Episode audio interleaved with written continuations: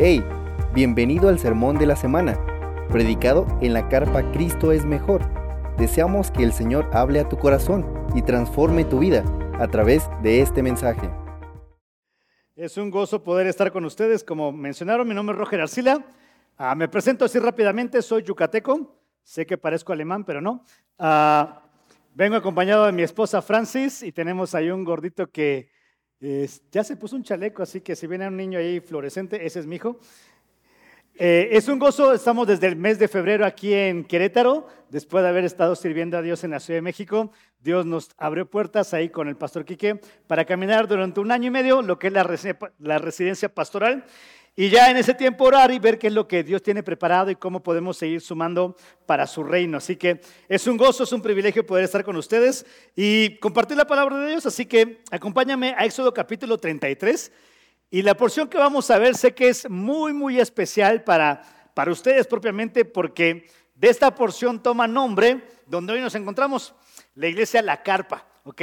De aquí sale de Éxodo 33, versículo 7, ahí vamos a llegar. El día de hoy vamos a ver la mitad de este capítulo.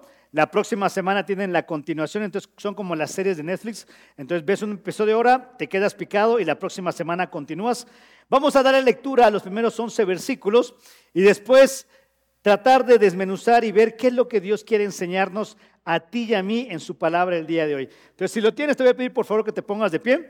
Vamos a dar la lectura de manera alternada. Si me lo permites, yo empiezo con el versículo 1, ustedes continúan con el 2 y así nos la llevamos hasta llegar al versículo 11 donde leemos todos juntos. ¿Me acompaña familia? Me arranco y ustedes continúan. Dice el versículo 1, entonces el Señor dijo a Moisés, anda Sube de aquí tú y el pueblo que has sacado de la tierra de Egipto, a la tierra de la cual juré a Abraham, a Isaac y a Jacob, diciendo, a tu descendencia la daré.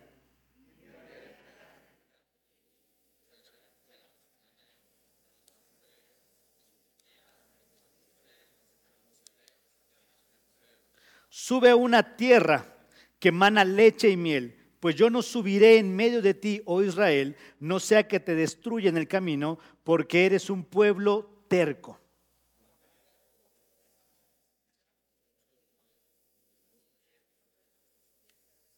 Porque el Señor había dicho a Moisés, dile a los israelitas, ustedes son un pueblo terco.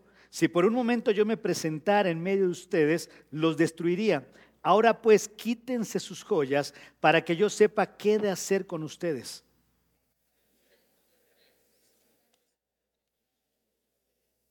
Moisés, a partir del monte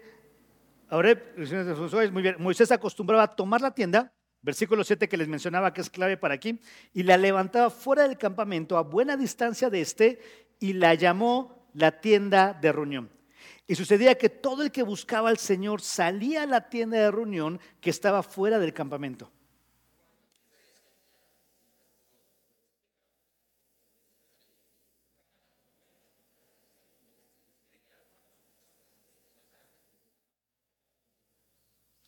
Y cuando todo el pueblo veía la columna de, perdón, y también cuando Moisés entraba a la tienda, la columna de nube descendía y permanecía a la entrada de la tienda y el Señor hablaba con Moisés.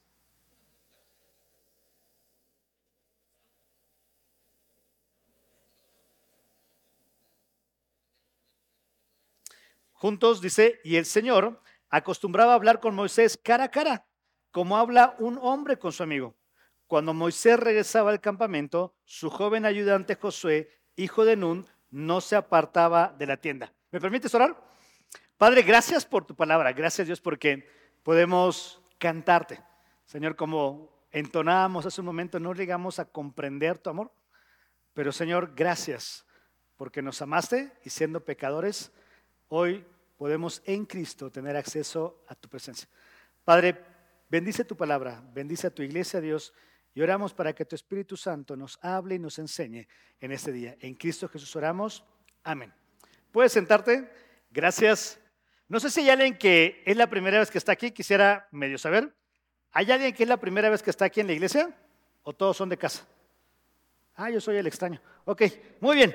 Vamos a ver cuál es el mapa de lo que vamos a, ver en, en este día. Son tres cosas. Si prestas atención a la lectura, en primer lugar aparece una mala noticia. Éxodo 33 del 1 al 3. Lo que vamos a encontrar aquí es cuál es la consecuencia del pecado. ¿Te acuerdas capítulo 32? Habían hecho un becerro, se habían destrampado, habían terminado en orgías, murieron como tres mil personas. ¿Cuál es la consecuencia del pecado? Versículos 1 al 3. El segundo punto que vamos a estudiar el día de hoy es un pueblo en duelo. ¿Cuál es la reacción del pueblo ante la consecuencia de su pecado? Eso lo vamos a ver en el versículo 4 al versículo 6. Y al final, si Dios nos lo permite, vamos a ver el tercer punto que es una tienda de reunión. Repito, sé que es muy significativo para ustedes, versículos 7 hasta el 11, y vamos a ver cuál es la respuesta que Dios tiene cuando un pueblo se humilla y le busca sinceramente. Entonces, tres puntos sencillos, una mala noticia, un pueblo en duelo y una tienda de reunión. Empezamos con el primero, acompáñame al versículo 1 al versículo 3. ¿Qué notamos aquí? ¿Cuál es la consecuencia del pecado? Dios le dice, sube de aquí a la tierra que fluye, a la tierra que yo curé a Abraham, a Isaac y a Jacob. Dios le dice a Moisés, enviaré un ángel delante de ti y echará fuera a todos los pueblos que están ahí. Versículo 3, sube una tierra que mana leche y miel. ¿Te diste cuenta qué es lo que Dios le está reafirmando? Dios le reafirma que hay cosas que no han cambiado. A pesar de su pecado, hay cosas que siguen igual. En primer lugar, su promesa sigue. Su plan no cambia. Yo le prometí a Abraham, a Isaac, a Jacob, que esta sería su tierra y ¿saben qué? Va a ser suya. ¿Qué no cambia? Su protección. ¿Te diste cuenta? Todos los pueblos que ahí están, yo los voy a echar. No les van a destruir. Tercera cosa que no cambia. Van a entrar a una tierra que fluye leche y miel, que emana leche y miel. ¿Qué es eso? su provisión sería abundante con ellos. Entonces hay cosas que no han cambiado. A pesar del pecado de Israel, Dios sigue su plan en su vida, Dios sigue protegiendo a su pueblo y Dios le sigue proveyendo abundantemente, ¿cierto o no? ¿Dónde está la mala noticia? Bueno, continúa diciendo el versículo 3, yo no subiré en medio que de ti. No sea Israel que yo te destruya en el camino, porque eres un pueblo que terco. Ahí, querido hermano, donde está la mala noticia. Ellos podían disfrutar del plan de Dios, de la provisión de Dios, de la protección de Dios, pero ellos no disfrutarían de la presencia de Dios. No sé si logramos dimensionar qué serio es esto. Qué serio es no contar con la presencia de Dios. Y ojo, no solo era parte de un juicio de Dios, sino era parte de su misericordia. ¿Te diste cuenta cómo decía el versículo 3? No sea que yo que te destruya, porque eres un pueblo que terco. En el versículo 6, perdón, versículo 5 menciona lo mismo. Diles a los israelitas, ustedes son un pueblo terco. Si por un momento yo me presentara en medio de ustedes, ¿qué? Los destruiría. Un ejemplo para entender esto es como el sol. El sol es bueno, ¿cierto o no? El sol nos da muchos beneficios, pero si tú y yo intentamos tocar el sol, ¿qué pasaría? Nos destruiría. Seres imperfectos no pueden estar en la presencia de un Dios santo, santo, santo. Israel había pecado y su pecado había hecho que Dios decidiera ya no estar cerca de ellos. La ausencia de Dios era un acto de misericordia, pero también era la pérdida más grande para Israel. No sé si lo logramos entender, pero te quiero poner un ejemplo con muchas distancias, ¿eh? pero que lo vamos a poder a lo mejor comprender un poquito. ¿Cuántos de ustedes han escuchado la frase padres ausentes? ¿Has escuchado? ¿Cuándo se emplea esa frase? Cuando te topas con un joven, una señorita o un niño que su conducta su forma de ser evidencia que hubo la ausencia de quienes?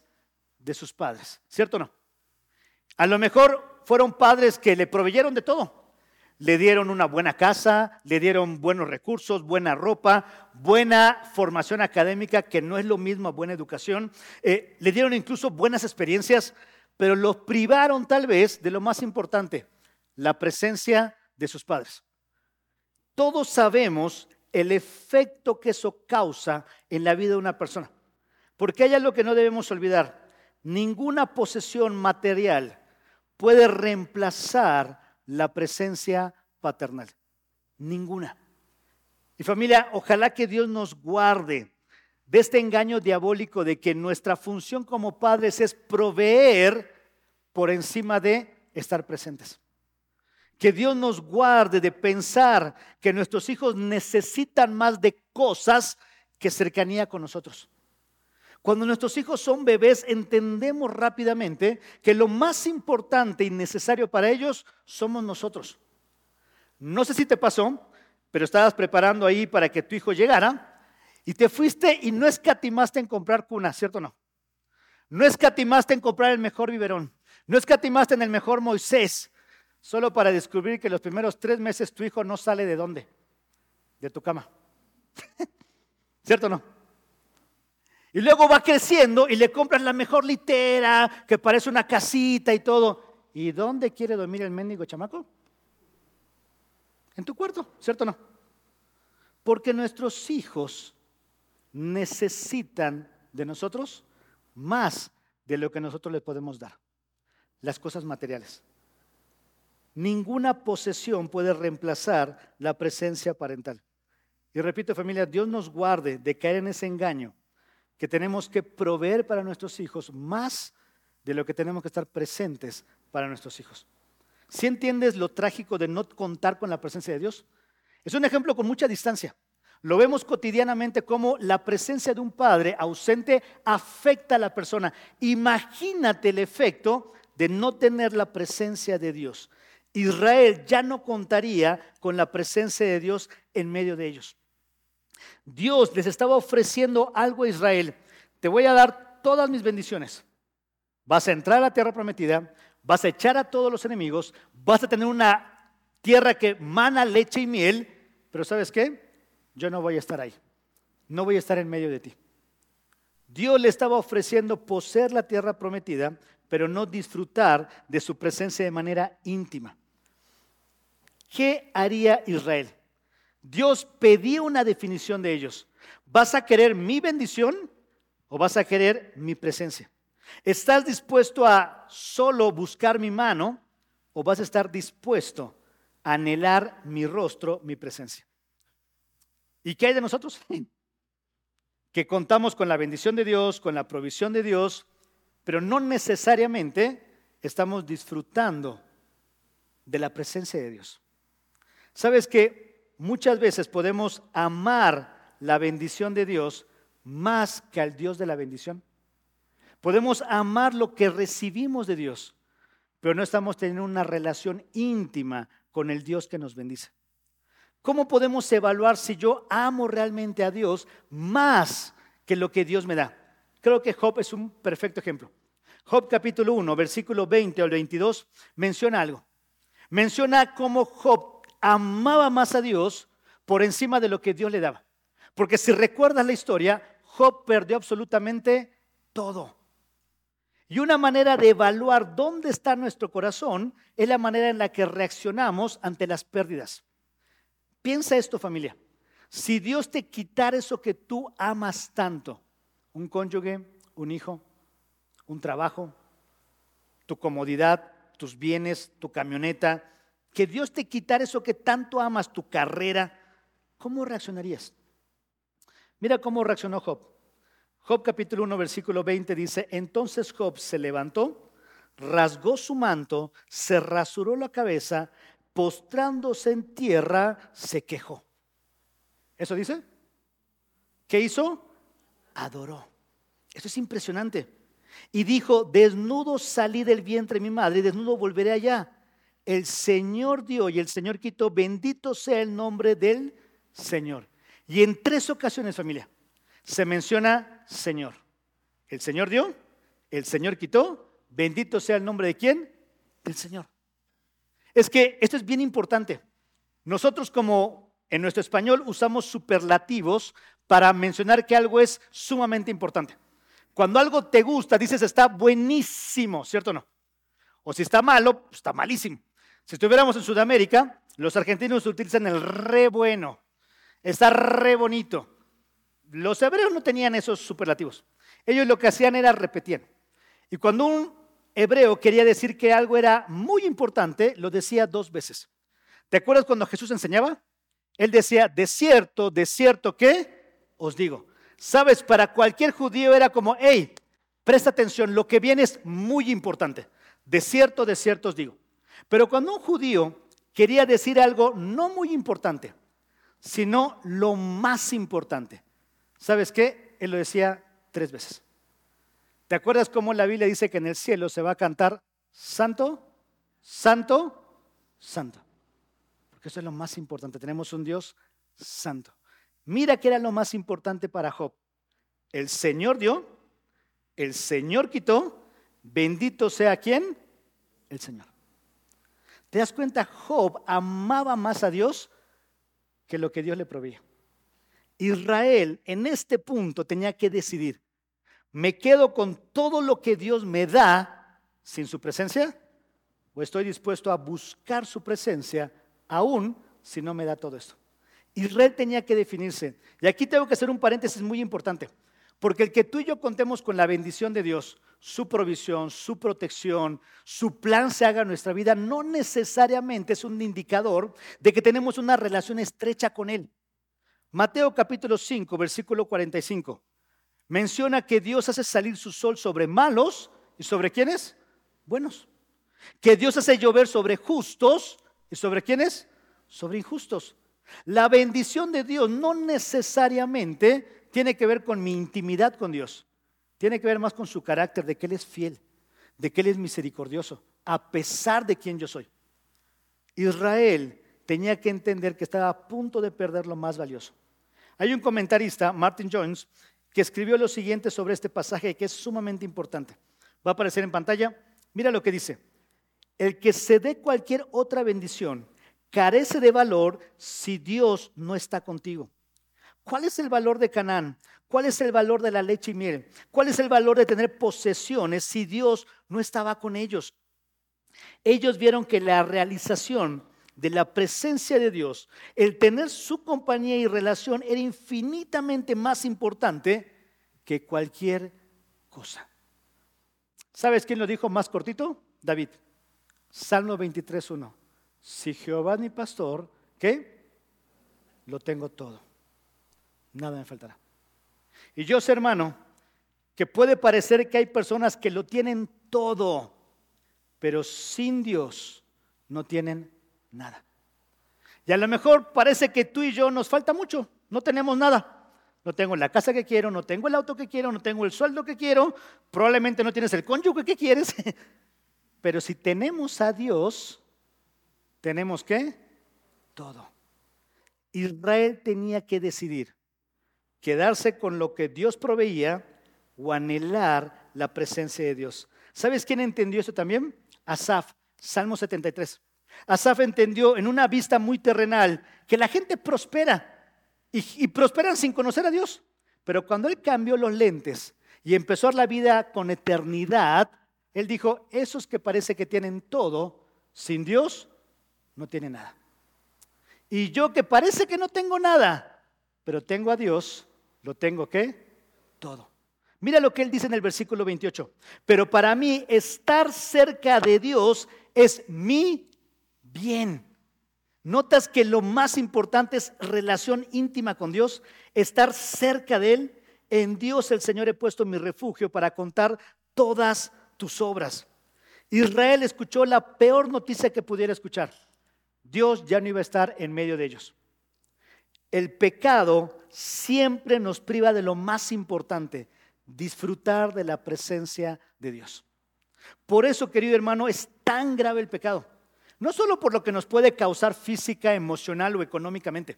El pecado es tan grave porque hace distancia espiritual entre Dios y nosotros.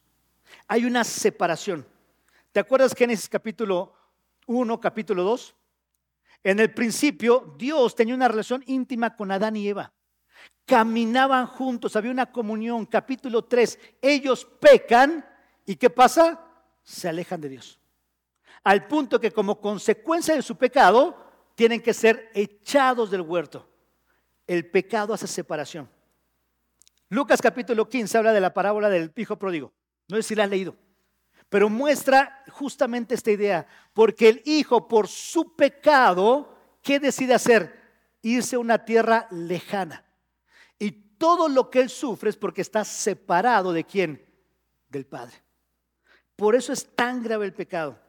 Querido hermano, créeme cuando te digo que estar separado de Dios es lo peor. Y no porque te lo diga yo. Efesios capítulo 2, si me acompañas, mira lo que dice el versículo 1 y el versículo 12. Hoy no me pusieron el contador, entonces aguántense, hermanos. Espero no tardarme mucho. Efesios 2 del 1 al 12. Es bien, bien grave el pecado. Nos separa de Dios. Mira lo que dice Efesios 2 del 1 y el versículo 12. Él les dio vida a ustedes que estaban, ¿qué? Mira nuestra condición, muertos en sus delitos y qué? Y pecados. Pero mira el versículo 12. Recuerden, y esa palabra recordar es mantén presente. Recuerda que en ese tiempo, cuando estabas muerto en tus delitos y pecados, ¿cuál era tu condición? Estabas separado de quién? de Cristo, ¿notas lo que el pecado hace? Separación. Estabas excluido de la ciudadanía de Israel, extraño a los pactos de la promesa, y mira qué cuadro tan triste. Sin tener esperanza y sin Dios, ¿qué? En el mundo. Si hay algo trágico es eso, no tengo esperanza. Porque estoy sin acceder a Dios, que es el único que puede cambiar mi condición. Estoy sin Dios en el mundo. Estar muerto en nuestros delitos y pecados, aparte de decir nuestra condición, menciona culpa de quiénes. Porque son nuestros delitos ¿qué? y pecados. No es culpa de mi esposa, no es culpa de mi jefe, yo soy el que pequé delante de Dios. Somos los únicos responsables de esa condición, estar separados de Dios. Somos los únicos responsables. Esto es bien trágico. El pueblo había disfrutado de tener a Dios en medio de ellos. Y ahora por su pecado, la mala noticia es que Dios ya no podía estar en medio de ellos. ¿Sí notas lo triste que es eso? Lo trágico. Vamos al segundo punto. ¿Qué iba a hacer el pueblo? ¿Qué iba a hacer cuando recibiera esta mala noticia? El versículo 4 dice, cuando el pueblo oyó esta mala noticia, hicieron qué? Duelo. Y ninguno de ellos se puso sus joyas. El pueblo reaccionó, hermano. No sé, hay algunos comentaristas que dicen que el pueblo reaccionó solo por la consecuencia y no por la gravedad de su pecado, porque eran conscientes de ofender a Dios. No sé si eso es real o no, lo que sí sé es que reaccionaron. Cuando supieron que su pecado traía la ausencia de Dios, no se quedaron iguales e hicieron dos cosas. En primer lugar, dice el versículo 4, hicieron que duelo. Esto es, se entristecieron profundamente por haber pecado contra Dios. Y lo segundo, dice que se despojaron de sus joyas. Ahora, ¿por qué habrán hecho eso? Versículo 5 nos da la respuesta. Porque el Señor había dicho a Moisés, dile a los israelitas, ustedes son un pueblo terco. Si por un momento yo me presentara en medio de ustedes, los destruiría. ¿Por qué se quitaron sus joyas? Ah, porque Dios dijo, ahora pues, quítense sus joyas para que yo sepa qué de hacer con ustedes. Y a partir del monte Oreb, los israelitas, ¿qué hicieron? Se despojaron sus joyas. ¿Te das cuenta? Israel entendió la gravedad de su pecado y reaccionó.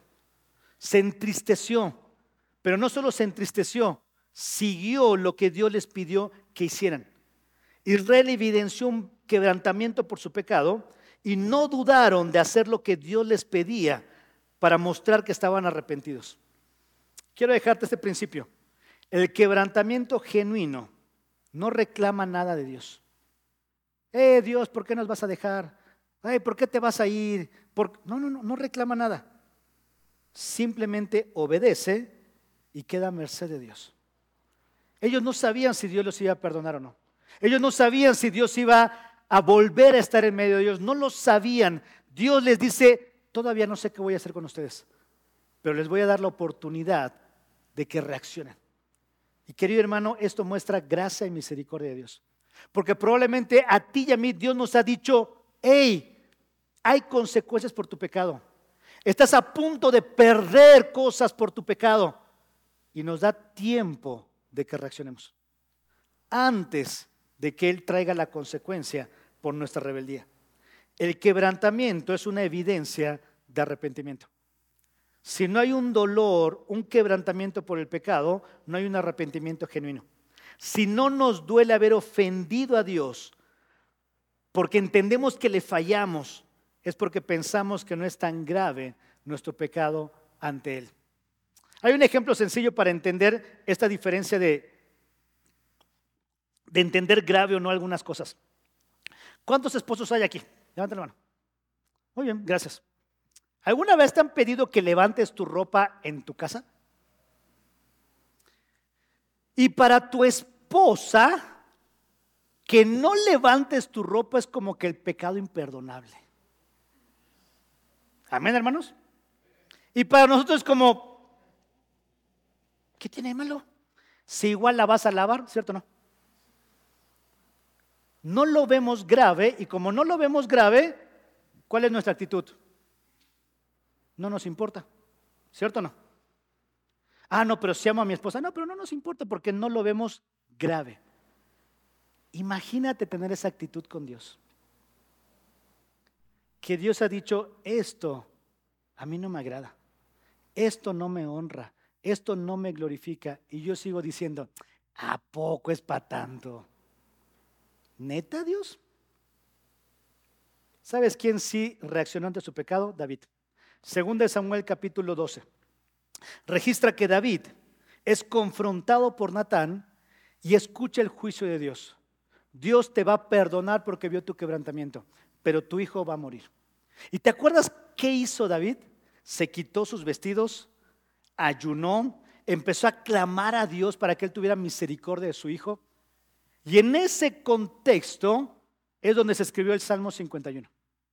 Y te voy a pedir que vayamos a leer algunos versículos de este salmo que son muy interesantes. Porque esta porción de Éxodo nos dijo que hay una mala noticia el pecado hace separación entre Dios y su pueblo. Estamos en el segundo punto, el pueblo reacciona, tiene duelo, se quebranta. Mira lo que hizo David a consecuencia de su pecado. Salmo 51, el versículo 3 dice, porque yo reconozco mis transgresiones y mi pecado está siempre delante que de mí. Dios, yo soy el culpable. Yo soy el que pequé. Y mira el versículo 4, contra ti. Pues no había pecado contra Betsabé. ¿No haya pecado contra el esposo de ella? No, no, Dios dice, mi pecado es contra ti, Dios. Contra ti solo he pecado y he hecho lo malo delante de qué? Mantén ese concepto. David pensó que nadie vio lo que él había hecho, pero unos ojos sí lo habían visto, los ojos de Dios. Y esto es sumamente importante. Mira el versículo 11. No me eches de qué? De tu presencia. ¿Ves cómo conecta con nuestro pasaje? Por su pecado Israel estaba a punto de perder la presencia de Dios. David por su pecado entiende, Dios, por favor, no me eches, ¿qué? De tu presencia. Un maestro llamado Jorge Daud, en Argentina, donde estudié el Instituto Bíblico, hizo una observación de este pasaje que me pareció impresionante y la ha hecho mía. Él dijo sobre este pasaje, el dolor y lamento que David experimentó no fue solamente por consecuencia de su pecado, su hijo iba a morir. Y ojo, ese es un ejemplo de la obra de Cristo. Porque el pecador era David y el que tendría que morir, ¿quién era? David. Pero un inocente muere en lugar de David para que David sea qué? Perdonado. Y es lo que Cristo hizo. Tú y éramos culpables, deberíamos morir, pero su hijo inocente murió en nuestro lugar para que nosotros seamos qué? Perdonados. David el dolor que sintió no fue solo por la consecuencia de su pecado, sino por saberse culpable de lastimar el corazón del Dios a quien él amaba. Te voy a contar una experiencia mía para ilustrar un poquito este concepto. Como te dije, parezco alemán, pero soy yucateco. Soy el menor de cuatro hermanos. ¿Cuántos hermanos menores hay acá? Que seas el hermano mayor. Muy bien, tú vas a entender esto, soy el más guapo de la familia. Los menores somos los más guapos, echando a perder se aprende. Entonces, los mayores jamás lo van a reconocer, pero somos los más guapos. Por ser el menor, tuve mucha cercanía con mi papá. Me sentaba a verlo trabajar, me sentaba a platicar con él. La verdad, me parezco mucho a él. Tenía muy buena amistad con él. Llegué a la prepa, me gusta el básquet, llegué a ser seleccionado de básquet, aunque no lo crean, saltaba en ese tiempo, ahorita no me lo pidan, ¿sí?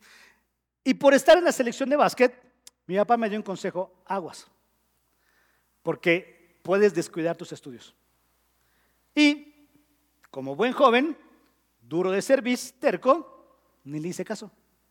Pasó mi segundo año de prepa, me tenía que matricular para el tercer año y cuando llegó la fecha de inscribirme, querido hermano, querida hermana, debía hasta el apellido. No me podía matricular. Recuerdo que esa cena, en mi casa, estábamos todos cenando en familia, para que entiendas la cercanía. Mi papá se sentaba y yo comía siempre de su lado derecho. Era con el que conversaba. Mi papá hizo la pregunta, ¿ya te inscribiste? Y querido hermano, por un momento creí que el arrebatamiento parcial existe. Porque mis tres mendigos hermanos, ¡fum! se esfumaron. Y me quedé solo con mi viejo. Y me volvió a hacer la pregunta, ¿ya te inscribiste? Ah, este ese nudo de Señor, ven pronto. Este, ya no pude evitar la pregunta y le contesté, no, papá, mira, pasó esto, papá, papá, papá. No. Hizo un silencio. Hubiese preferido que mi papá se enojara tal vez, me dijera de todo lo que me iba a perder como castigo, pero se quedó callado. Y en un momento levanté la mirada y vi su rostro mirándome. Y sabes, no vi enojo, no vi ira, vi una tristeza tan grande. Y lo único que mi papá dijo fue, me has decepcionado. Se levantó y se fue. Me sentí, hermano, el peor bicho del mundo. Ese padre con el que yo disfrutaba tanto había lastimado su corazón. Si tienes una imagen de que Dios es un Dios enojón porque pecas, que es un Dios enfadado por verte hacer mal, no conoces a Dios. Porque Dios es amor. Y lo primero que tu pecado y mi pecado hacen con Dios es entristecerlo. ¿Sabes qué dice Efesios? No entristezcáis al Espíritu de Dios. ¿Y cómo se puede entristecer? Porque vivimos fuera de su voluntad. David entendía que lo grave de su pecado es que había lastimado el corazón del Dios al que tanto amaba. Israel hizo duelo. Comprendió que su pecado lastimaba el corazón de Dios. ¿Y sabes qué hizo? Obedeció también. Porque Dios le dijo, quítate las joyas. ¿Y qué hizo Israel? Se las quitó. De nada sirve dolerme por el pecado si no me dispongo a hacer lo opuesto a mi pecado. ¿Sabes qué pasó en la historia con mi papá? Me tuve que ir a otra escuela. Me tuve que inscribir en otra prepa. Pero en esa otra prepa, ¿sabes qué es lo que tenía en mente? Pues yo te dije que no quitaras la vista de el Salmo 51, versículo 11. No me eches de tu presencia. Y el 4 decía, delante de tus ojos he hecho lo malo. En la otra prepa en la que estuve, exenté casi todas mis materias. Hasta me debían puntos algunas. Viste que hay escuelas que si asistes te dan puntos extra, si haces los trabajos te dan puntos extra. Yo hacía todo eso y en el examen me sacaba 100, así que me salían debiendo. ¿Sabes por qué hice eso? Porque había entendido cuánto lastimé a mi padre y no lo quería volver a hacer. Querido hermano, ¿te duele lastimar el corazón de Dios? ¿Te duele saber que Él se entristece porque no te salvó para vivir en el pecado? Charles Stanley tiene una definición de arrepentimiento que es espectacular. Él dice lo siguiente, el arrepentimiento es una aflicción sincera, duelo, me duele haber pecado, seguida de una renuncia, digo, ya no lo voy a volver a hacer. Y hago un compromiso serio de dejarlo y andar en obediencia a Cristo. Eso es arrepentimiento. Y la última parte es donde la puerca tuerce el rabo. Porque lo primero sí lo hacemos. Entiendo que pequé y hasta lloro. O escucho una canción y sí, Dios, perdóname, soy un bicho. Sí, perdón. Sí. Y nos dolemos por nuestro pecado. Pero en la parte de obedecer a Dios, híjole, un arrepentimiento genuino se va a evidenciar por obediencia. Dicho de otra manera, obediencia es el acto que evidencia que estoy arrepentido. No cuántas lágrimas tiró. Porque te acuerdas qué hizo David después? Su hijo murió. ¿Y recuerdas qué hizo? Dejó el duelo, fue al templo y ¿qué hizo? Adoró. Hizo un compromiso de no volver a lastimar el corazón del Dios al que él amaba. Querido hermano, Israel recibió una mala noticia. Dios ya no iba a estar con ellos. Israel reaccionó, hizo duelo, se quitó las joyas, mostró obediencia a Dios. Y llegamos a nuestro tercer punto. ¿Qué haría Dios? Y ahí entra una tienda de reunión. Mira lo que dice el versículo 7. Moisés acostumbraba tomar la tienda y la levantaba fuera del campamento. No es el tabernáculo, ¿eh? eso todavía no está construido. Probablemente era su tienda, era su carpa, y la ponía a buena distancia del campamento. Y él le llamó la tienda de reunión. Y sucedía que todo el que buscaba al Señor salía a la tienda de reunión que estaba fuera del campamento. Y repito, sé que para usted este pasaje debe tener mucho significado, porque el que aquí se llame la carpa salió de aquí. ¿Cuál es la intención? Que este sea un lugar donde todo el que quiera buscar a Dios puede encontrarse con Él. Todo el que sinceramente quiera conocer a Dios puede encontrarse con Él. Eso es lo glorioso de este lugar. Un lugar donde cualquiera pueda tener relación con Dios. Aquí vemos un principio muy importante de Moisés. Moisés escuchó que Dios ya no iba a estar en medio del pueblo. Y sabes que él dijo, ok Dios, si tú no vas a estar aquí, yo me salgo del pueblo, pero yo quiero tener relación contigo. Amo al pueblo Dios, pero te amo más a ti. ¿Qué está mostrando Moisés? Un principio importante para ti para mí.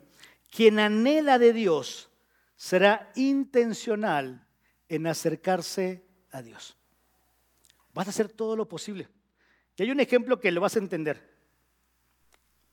Cuando tú y yo queríamos ligar a quien es nuestra esposa actualmente, hacíamos todo lo posible, ¿cierto o no?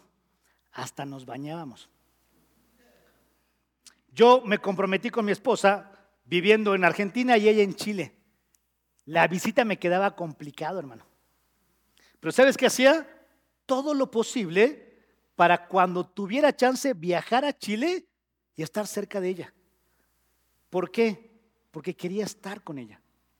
El que anhela de Dios será intencional en acercarse a Dios. La aplicación para ti, para mí es, ¿realmente anhelamos de Dios? ¿Realmente estoy siendo intencional en buscarle? Querido hermano, yo no sé de qué te debes alejar para tener encuentros con Dios día a día. Pero sí sé que todos los que estamos aquí debemos ser intencionales en buscar a Dios cada día. ¿Lo crees? Todos los que estamos aquí. No sé de qué te tengas que alejar, hermano. A lo mejor tienes que alejarte de la comodidad, levantarte un poco más temprano. Y eso implica dejar de ver series hasta las 2 de la mañana. No sé de qué te tienes que alejar pero sé que tienes que tener intencionalmente el deseo de buscar a Dios cada día. Y Moisés lo hizo de tal manera que su devoción a Dios, querido hermano, le dio esperanza al pueblo. Esto es espectacular. Mira el versículo 8. Cuando Moisés salía a la tienda, todo el pueblo se levantaba y permanecía de pie. Cada uno a la entrada de su tienda seguía con la vista a Moisés hasta que él entraba. Y cuando Moisés entraba a la tienda, la columna de nube descendía, permanecía a la entrada de la tienda y el Señor hablaba con Moisés. ¿Y qué pasaba con el pueblo? Versículo 10. Cuando todo el pueblo veía la columna de nube situada a la entrada, ¿qué hacían? Se levantaban y qué? Y adoraban. ¿Ves cómo la devoción de Moisés contagió a todo el pueblo? Querido hermano, Dios nos permita que nuestra devoción a Dios contagie a otros. Que como padres, lo que nuestros hijos ven en nuestro amor a Dios, nuestro deseo de agradar a Dios, de tener intimidad con Dios, sea tan claro que cuando ellos nos vean, digan, yo quiero lo mismo para mí. Yo sé que aquí hay servidores tal vez. Que la gente que sirve contigo en la iglesia vea tal amor por Dios en ti que ellos digan, yo quiero lo mismo. Tú y yo tenemos gente que está alrededor nuestro en nuestro trabajo, en nuestras familias, en la escuela tal vez, que vean tanta devoción a Dios, que los que están a nuestro alrededor quieran conocer a ese Dios. ¿No sería espectacular? Hay un cambio en este pasaje también. ¿Viste lo que decía el versículo 9? Cuando Moisés entraba a la tienda, la columna de nube descendía y permanecía ¿qué? A la entrada. ¿Cuál es el cambio? Anteriormente Moisés era el que subía a encontrarse con Dios en el monte, ¿te acuerdas? Pero ahora ¿qué vemos? Es Dios descendiendo a encontrarse con quién? Con Moisés. Eso es lo glorioso de este lugar también. Que si tú quieres con un corazón sincero buscar a Dios, Dios está dispuesto a tener un encuentro contigo. La pregunta es, ¿por qué Dios hizo eso? ¿Por qué Dios decidió ir y encontrarse con Moisés? La respuesta está en al menos dos versículos que me gustaría compartirte. Acompáñame al Salmo 34, versículo 18. ¿Por qué Dios, habiendo dicho que ya no iba a estar en medio de ellos, decide acercarse a esa tienda y tener un encuentro con Moisés? ¿Por qué? El versículo 18 del Salmo 34 dice, cercano está el Señor, ¿a quiénes? A los quebrantados de corazón. Dios vio el corazón de Moisés y dijo, yo voy a estar cerca de él. Él salva a los abatidos, ¿qué? De espíritu. El pueblo se arrepintió, se quebrantó, obedeció a Dios. Mira Isaías 57, 15. Otro versículo espectacular. Porque así dice el alto y sublime, que vive para siempre y cuyo nombre es qué? Santo. Mira que dice, yo habito ¿dónde? En lo alto y en lo santo, pero también habito con el contrito y humilde de espíritu. ¿Por qué Dios se acercó porque vio un espíritu humilde y contrito en Moisés. Y lo hago para vivificar el espíritu de los humildes, para vivificar el corazón de los contritos. Qué alivio debe haber sido para el pueblo de Israel ver que todavía su líder contaba con la aprobación y la presencia de Dios. Qué alivio debe haber sido para ellos. Porque el pueblo cuando vio la columna de nube, versículo 10, ¿qué hicieron? Adoraron que nuestra devoción, como te mencioné, haga que otros quieran adorar a Dios. ¿No sería un lindo desafío? Moisés tuvo una relación única con Dios. Mira lo que dice el versículo 9 y 11. Y esto es sumamente espectacular. Dice que el Señor hablaba con Moisés y el Señor, dice el versículo 11, acostumbraba a hablar con Moisés cara a cara como quien habla qué? Con un amigo. La, palabra original es casi boca a boca. Como cuando tú estás en la intimidad con tu cónyuge y, están así acurrucaditos y, y, se van diciendo cositas. Esa intimidad es lo que trata de decir este pasaje. Dios disfrutaba tener esa relación con Moisés. Y la pregunta es, ¿y cómo logró eso Moisés? ¿Cómo logró que Dios tuviera tanta intimidad con él? Creo que hay tres cosas que él hizo para disfrutar de eso que si tú y yo queremos tener esa relación tan estrecha con Dios, deberíamos hacer lo mismo. En primer lugar, ya lo mencioné, Moisés fue intencional en buscar a Dios. Eso fue lo que él quiso hacer. Dios no va a estar en el pueblo, ok, yo salgo, pero yo quiero buscar a Dios. Cuando tú y yo buscamos a Dios, Él se deja encontrar, pero hay que ser intencionales, resueltos a hacerlo. En segundo lugar, te diste cuenta, Él se apartó, tomó distancia no permitió que alguien le interrumpiera mientras buscaba a Dios. Tú y yo tenemos que hacer lo mismo. Apartar un lugar en tu casa, apartar un horario, apartarnos de distracciones, apartarnos de ocupaciones. Tenemos que darle la relevancia que es, me voy a encontrar con Dios. Y en tercer lugar, Él fue constante. El versículo menciona que el pueblo cada vez que veía a Moisés, la idea es que ya sabían a qué hora, en qué momento, cuántas veces al día Moisés iba a ir a encontrarse con Dios. Al punto que ya va a salir Moisés y lo veían pasar, seguían con la vista y cuando entraba a la tienda adoraban. Hay que ser constante. Si tú eres de los que se propuso como meta en enero, voy a leer la Biblia todo el año. Y ya cuando llegaste a números dijiste, ¿para qué me entré a esto? No fuiste constante. ¿Quieres una intimidad con Dios? Hay que ser intencional. Hay que apartarnos y hay que ser constantes para buscar su rostro. Termino con esta frase, querido hermano, que si te la grabas, y a lo mejor es lo único que recuerdas del mensaje, me doy por bien servido. Cada uno tiene la relación que quiere con Dios. Así es sencillo. Si tú estás lejos de Dios es porque tú quieres. Si tú estás a media distancia con Dios es porque tú quieres. Si tú quieres estar íntimamente con Dios, lo vas a conseguir si tú quieres. Dice el versículo que cada uno podía ir al encuentro con Dios. Versículo 7. Todo el que buscaba al Señor que salía a la tienda. Y en el pasaje, ¿a quién vemos que salía a la tienda? Moisés. ¿Por qué no salió otro? Ah, Josué también estaba ahí. ¿Por qué no salieron los demás? Salud. No sabemos. Pero cada uno tiene la relación que quiere con Dios. No basta decir que tengo la intención de buscar a Dios, hermano, hermana. Es la acción de buscarle lo que evidencia que realmente anhelo encontrarle. No es decir, Dios, por favor, no, no, es qué tan intencional soy, qué tan activo estoy en buscarle. Cada uno tiene la relación que quiere con Dios. Y Moisés tuvo una relación única con Dios porque hizo lo necesario para tener intimidad con Dios. ¿Qué logró al ir a esa tienda? ¿Qué logró al buscar a Dios cada semana, cada día? ¿Qué logró? Es lo que vas a ver la próxima semana. Es lo que vas a ver de esa intimidad con Dios que produjo en el corazón de Dios. Pero para terminar, vamos a repasar qué hemos visto. Hemos visto una mala noticia, ¿te acuerdas? Dios ya no iba a estar presente. ¿Eso qué significa? Hay separación. Eso es una mala noticia. El pecado hace separación entre tú y yo. Dios les dio tiempo de que reaccionaran. Un pueblo en duelo que en obediencia empezó a hacer lo que Dios les dijo. Debemos arrepentirnos si nos damos cuenta que estamos separados de Dios. Y en tercer lugar, vimos que hay un Dios dispuesto a acercarse al quebrantado de espíritu.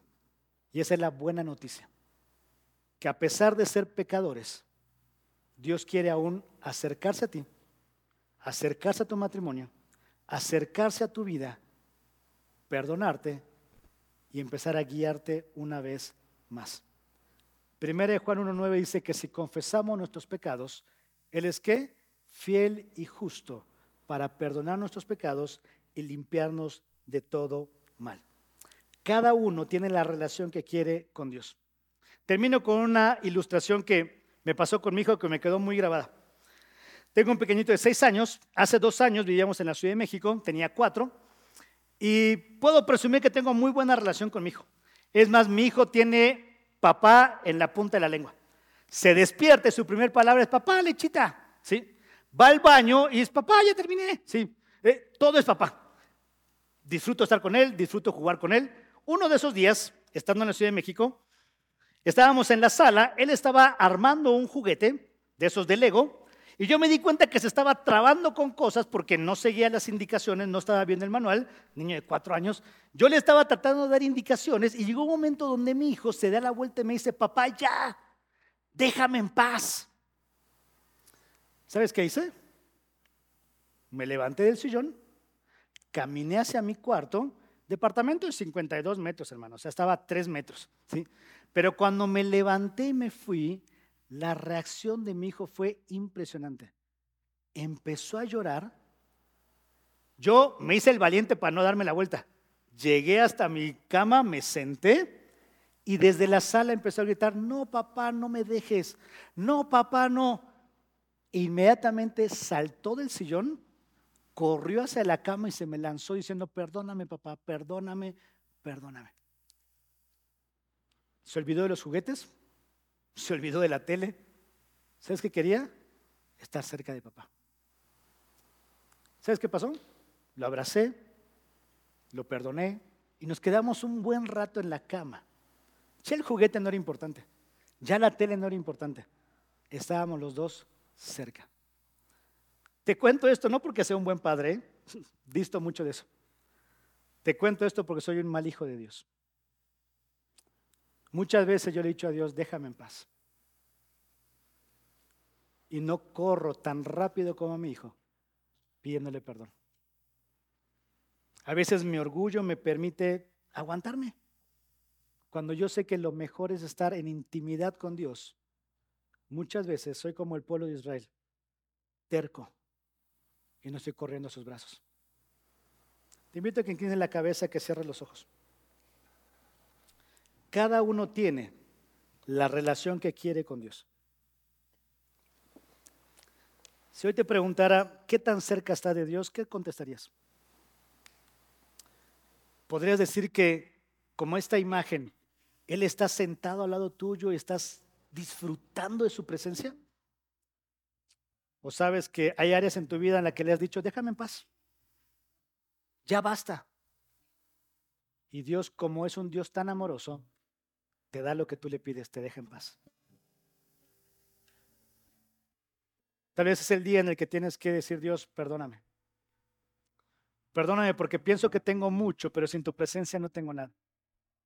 Perdóname Dios porque he caído en este engaño de que no es tan grave lo que hice, pero mi pecado te ha lastimado. Perdóname. Perdóname Dios porque no te estoy buscando con la intensidad que debería ser. Busco más mi trabajo, mi éxito, mis logros, mi comodidad y, Señor, no estoy disfrutando una presencia íntima contigo. Mi hijo solo tuvo que dejar lo que no era importante, correr hacia lo que él amaba y reconocer que se había equivocado. Es lo que la Biblia dice. Isaías, lo cantamos hace un momento, hace un llamado, ven y estemos a cuenta, dice Dios. Si tus pecados fueran como la grana, como blanca nieve, serán qué? Limpiados. Lo cantábamos. Dios, hazme limpio como la nieve. Hazme más puro como el oro.